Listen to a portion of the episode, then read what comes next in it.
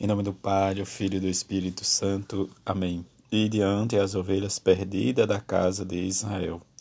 Quarta-feira da 14 semana do tempo comum. Evangelho de Mateus, capítulo 10, versículo de 1 a 7. Naquele tempo, Jesus chamou os doze e deu-lhe poder para expulsarem os espíritos maus e para curarem todo tipo de doença e enfermidade. Estes são os nomes dos doze apóstolos: primeiro Simão, chamado Pedro, e André, seu irmão Tiago, Felipe de Zebedeu e seu irmão João, Felipe, Bartolomeu, Tomé e Mateus, o cobrador de impostos, Tiago, filho de Alfeu, e Tadeu, Simão o Zelota, e Judas Iscariote, o que foi o traidor de Jesus. Jesus enviou estes doze com as seguintes recomendações: Não deveis ir aonde mora os pagãos, nem entrar nas cidades dos samaritanos, e diante as ovelhas perdidas da casa de Israel. Em vosso caminho anunciai: o reino de Deus está próximo. Palavra da salvação, glória a vós, Senhor. Nesta liturgia desta quarta-feira, em que nós vamos escutar no livro do Gênesis, José, vendido por seus irmãos, torna-se seu Salvador. É espontâneo a comparação com Jesus. Também, também em que foi vendido pelos seus e pelo mesmo motivo, inveja, ciúme. Diante desta atitude, José, o que foi vendido para seus irmãos que foi para o Egito, nessa situação em que se afastou deles e vivenciou esta experiência. Né? Diz, e diante da semelhança, nós vamos perceber que Jesus deu a sua vida por nós.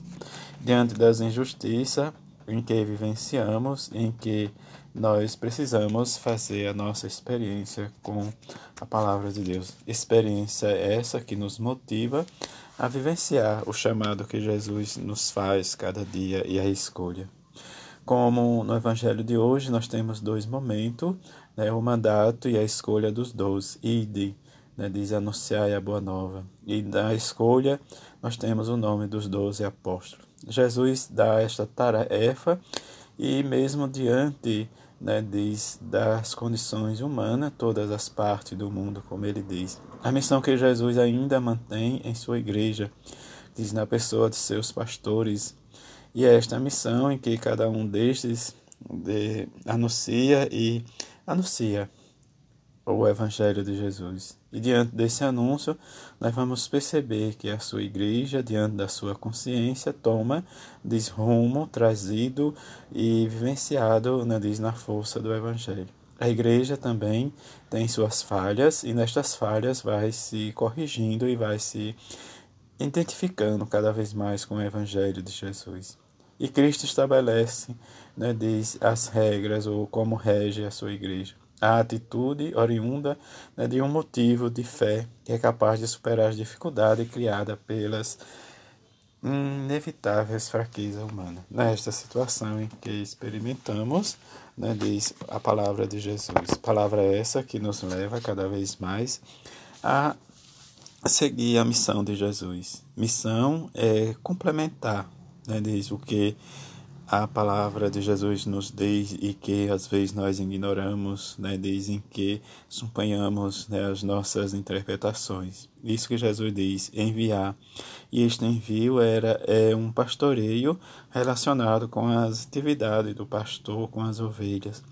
Quer dizer, a pedagogia de Jesus era a de aprender praticando. E diante desse aprender, nós precisamos também ter a nossa prática de aprender com Jesus, o bom, Jesus, Jesus manso e humilde de coração. E nesse, nesse aprendizado e prática, nós temos as instruções e ele nos envia verificar, né, diz a missão, como se relacionar ou, ou diante mesmo do que significa ser enviado por Jesus. Em que nós, às vezes, nos deixamos isolar este isolamento nos dá um fechamento ou nos escravizamos por situações em que é, nos leva às vezes à nossa falta de segurança, em que Primeiro, né, diz diante que ele vai chamando, vai orientando, como ele diz, ide, né, diz ante as ovelhas perdidas da casa de Israel. E esta recomendação, né, diz, é para os seus escolhidos. Diante deste fato, em que celebramos a nossa fé, a nossa esperança em Jesus, em que Ele sempre estará junto de nós e nos olha, né, diz, com um olhar de misericórdia, e que nos pede, né, diz, para nos encontrar com Ele sempre, Ele nos encontrar, e vice-versa esse encontro, como dois amigos. E estes amigos sempre vai trazer né, notícias boas, como Ele escolheu os doze, diz, para expulsar os espíritos mal e curar todo tipo de enfermidade e doença. Eis o que ele nos pede a cada dia, que nós possamos fazer a nossa experiência com ele para vivenciar cada vez mais junto à bem-aventurada Virgem Maria e São José, esposo, para que possamos viver a nossa fé, a nossa fidelidade no Evangelho. A todos uma feliz quarta-feira, fique em paz.